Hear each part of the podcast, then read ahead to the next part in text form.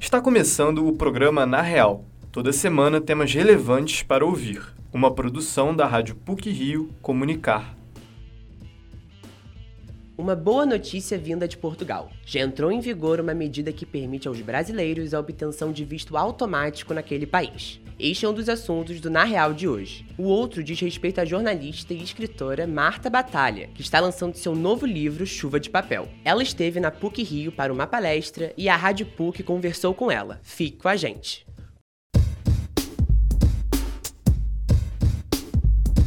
Como parte de um acordo da Comunidade de Países de Língua Portuguesa, o governo português decidiu baixar uma medida que permite visto automático naquele território. A repórter Maria Lins tem mais informações. Entrou em vigor a medida que permite que brasileiros tenham visto automático em Portugal. Trata-se de um documento emitido sob a forma de um certificado digital que beneficia imigrantes do Brasil e africanos lusófonos de residência de um ano como parte de um acordo da Comunidade de Países de Língua Portuguesa, CPLP. A autorização concede de visto de trabalho, permissão para aluguel de imóveis e inscrição em cursos em Portugal. A autorização será concedida de forma automática aos imigrantes. Basta que eles tenham um contrato de trabalho e manifestem interesse. Será cobrada uma taxa de 15 euros, 86 reais, pela emissão digital do certificado de autorização de residência. A cidadania por tempo de casa, ou seja, morar um tempo em um país e ter direito de cidadania, é a mais requisitada pelos brasileiros em Portugal. O pedido pode ser feito pelo site da Justiça Portuguesa. Somente os advogados que estiverem inscritos inscritos na Ordem de Portugal podem realizar os pedidos, que precisam seguir processos como digitalização de documentos e assinaturas. Essas novas medidas vão evitar a superlotação dos cartórios portugueses, que podem levar dois anos em processo de residência e quase três anos nos pedidos de cidadania de netos de portugueses. Para conseguir a cidadania nos dias de hoje, o maior facilitador é ser descendente direto de portugueses, que garante uma nacionalidade por atribuição, que é a nacionalidade por sangue. Caso em algum momento uma geração seja deixada de fora da documentação, a próxima deixa de ter direito. Outra forma de ingressar em Portugal é pelo visto de trabalho. O professor de Direito Internacional da PUC Rio, Carlos Frederico, fala sobre as vantagens de morar fora. Ele diz que facilita a migração não só para a Europa, mas também para outros países. A dupla cidadania, de modo geral, ela te abre mais possibilidades. E a gente enxerga porque diversos países europeus possuem universidades, graduação, mestrado, doutorado a custo zero. Isso também facilita a questão do seguro-saúde saúde. A crise econômica, né, aqui no Brasil, fez com que muita gente migrasse. Dou um pouquinho o perfil do brasileiro que migrava para Portugal. Era de uma situação socioeconômica mais vulnerável, né, procurava ganhar é, em euro. Ainda acontece, mas o que a gente tem visto mais agora é a classe média brasileira, a classe média alta.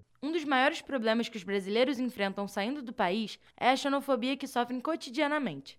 Segundo dados divulgados pela Comissão para a Igualdade e contra a Discriminação Racial, os índices de xenofobia com brasileiros em Portugal cresceram 505% em um intervalo de cinco anos. A fotógrafa e estudante de cinema Mina Lancelotti relata episódios de xenofobia que vivenciou morando em Portugal. Eu fui inscrita numa aula que se chamava Português como língua não materna. Era uma aula para ensinar português. Ela estava ensinando gramática básica para pessoas que realmente precisavam aprender gramática básica, com todos os brasileiros da sala, como se a gente não soubesse falar português e não fosse a minha língua materna, né? E a minha mãe na época ficou louca. Foi lá na escola falar como pode, a minha filha fala português perfeitamente gente. E aí tiraram a gente, mas foi uma briga na escola para eles conseguirem entender. E era tipo assim, deu ter notas bem mais baixas, porque eu escrevo corretamente, mas do nosso jeito. De chegarem para minha irmã e falarem: você não fala português certo. E ela chegar para meus pais e falar: cara, vocês não sabem falar português. O professor de Direito Internacional da PUC Rio, Carlos Frederico Coelho, explica que a questão da xenofobia não é um problema só de Portugal, mas sim geral, que está associado ao movimento migratório e uma ideia de posse. Está associado a uma ideia estúpida que esse é o meu país e então esses outros não têm o direito de estar aqui, confronta não só o direito formal, mas as nossas concepções aí de humanidade, de generosidade, de compreensão com o outro. É lembrar que o grosso na migração é uma migração de vulneráveis que estão, por vezes, fazendo coisas extraordinárias para ter uma vida um pouquinho melhor, para escapar de perseguição, uh, para dar uma vida um pouquinho melhor para suas famílias. Atualmente, o número de residentes brasileiros regularizados bateu recorde e atingiu 309 mil, segundo dados oficiais do Serviço de Estrangeiros e Fronteiras, CEF. Imigrantes do Brasil no país cresceram 32,8% e podem superar 330 mil com a nova autorização. Maria Lins para o Na Real. Radicada em Los Angeles, a escritora e jornalista Marta Batalha está no Brasil para o lançamento de seu livro. Ela esteve na PUC Rio, onde deu uma palestra sobre as vivências no jornalismo e na literatura. O repórter Danilo Akel acompanhou e tem informações. A jornalista e escritora Marta Batalha, formada pela PUC Rio, deu uma palestra na universidade mediada pela professora do Departamento de Comunicação, Rose Eskenazi. Na última semana, Marta lançou o terceiro livro da carreira. O romance Chuva de Papel conta a história do repórter policial Joel, que trabalhou com os horrores da cidade maravilhosa. A ficção é inspirada em jornalistas reais, como Luarlindo Ernesto, e no estágio de Marta no jornal popular O Dia, do Rio de Janeiro. Com jornalismo, ela aprendeu sobre empatia mais do que no Colégio Santa Marcelina, onde estudou por uma década. No jornalismo eu vi muito mais sofrimento, no jornalismo eu vi muito mais gente lutando para ser feliz. Eu ia para o hospital, eu subia a comunidade, eu ia para a delegacia, sabe? Eu peguei muita coisa pesada no dia e era uma parte assim, aquela ah, bateu a, bateu a Kombi com um ônibus de turismo, vai lá ver o que, que aconteceu, sabe? Aquela questão da matéria humana, né, nos seus piores momentos. Né? Hoje, Marta faz crônicas para o jornal O Globo. Da Califórnia, onde ela vive desde 2014, escreve para os brasileiros, o que às vezes é difícil. A jornalista vê a crônica como um gênero de conteúdo livre. Dá para tratar do presidente russo até o biscoito goiabinha. No formato, a voz e o ponto de vista do autor se encontram. Mesmo com a abertura temática do gênero, há pressões para escrever sobre assuntos considerados mais sérios. Eu tento muito, eu não quero fazer aquela coisa, ah, olha só como é aqui nos Estados Unidos e como que não é no Brasil, fazer essa comparação o tempo todo. Ah, eu falo um pouco de lá, mas eu não quero falar só sobre isso. Parte do material do cronista você está falando do cotidiano né? E o meu cotidiano é muito diferente. É, é um desafio para mim, porque crônica também eu acho que é muito sobre intimidade, assim, e é muito sobre voz. Então, às vezes tem muitas coisas do meu cotidiano que, que as pessoas não vão entender. Os últimos anos era muito difícil você escrever sobre o que você queria, porque você meio que se sentia forçado a, a, a comentar a situação do, do, do, Brasil. Porque não parece assim, parece que você acabou de sair do coma. Lançado após o nascimento da filha, o primeiro livro de Marta, A Vida Invisível de Eurídice Guzmão, realizou um sonho de infância de ser escritora.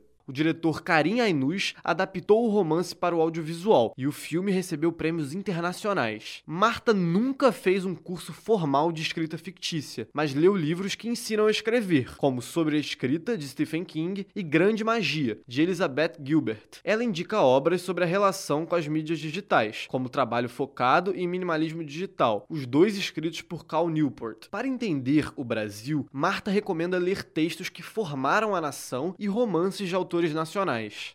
A minha cabeça é o meu maior patrimônio, a cabeça de vocês, o que vocês estão formando, o que vocês forem ler, é o maior patrimônio de vocês. Começa agora e não para nunca. Leiam muito e leiam livros. Eu não estou dizendo leiam Marta Batalha, leiam livros, leiam, leiam livros e cuidem das redes sociais, porque o que eu tenho percebido é que quando eu passo muito tempo nas redes sociais, a minha capacidade de escrever e de, ter, e de, e de interpretar diminui muito e a minha ansiedade aumenta muito.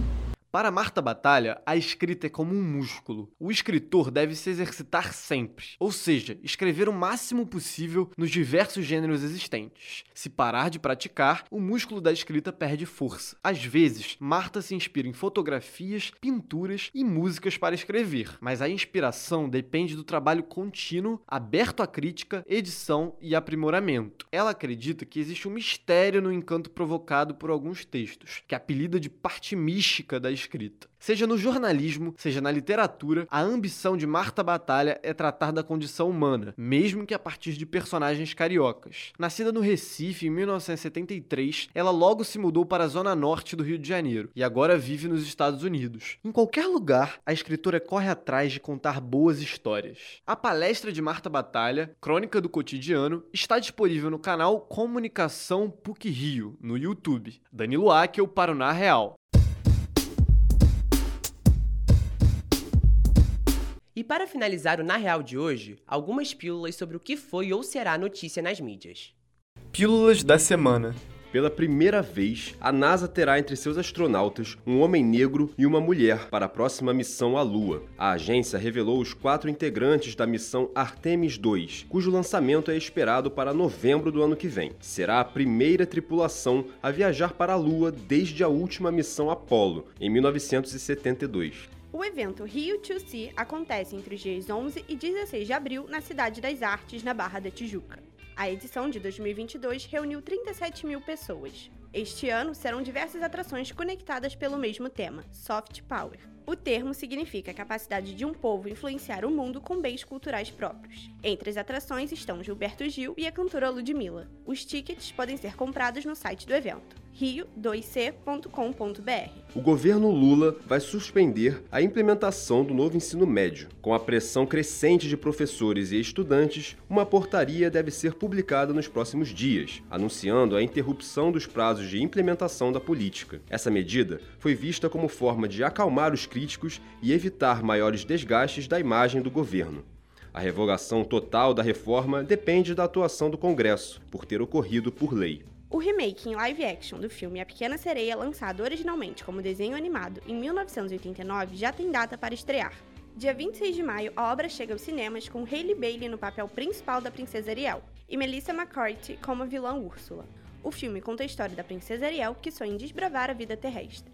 A Semana Santa é uma tradição religiosa cristã que celebra a paixão, a morte e a ressurreição de Jesus. Segundo o cristianismo, nesta sexta-feira é a data de reflexão, que simboliza o sacrifício de Cristo na cruz. No sábado de Aleluia, celebra-se o aguardo pela ressurreição de Jesus após sua crucificação no Calvário. No domingo, é o dia de Páscoa, palavra de origem hebraica que significa passagem. A Páscoa cristã é a passagem de Cristo do mundo dos mortos para a vida. Boa Páscoa a todos! Por hoje é só. Esse episódio foi apresentado por João Rangel, com pilas de João Marcelo Santos e Maria Mariana Braga, e edição sonora de Danilo Áquio. O programa Na Real tem supervisão e edição do professor Célio Campos.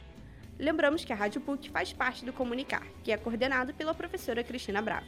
Até a próxima semana!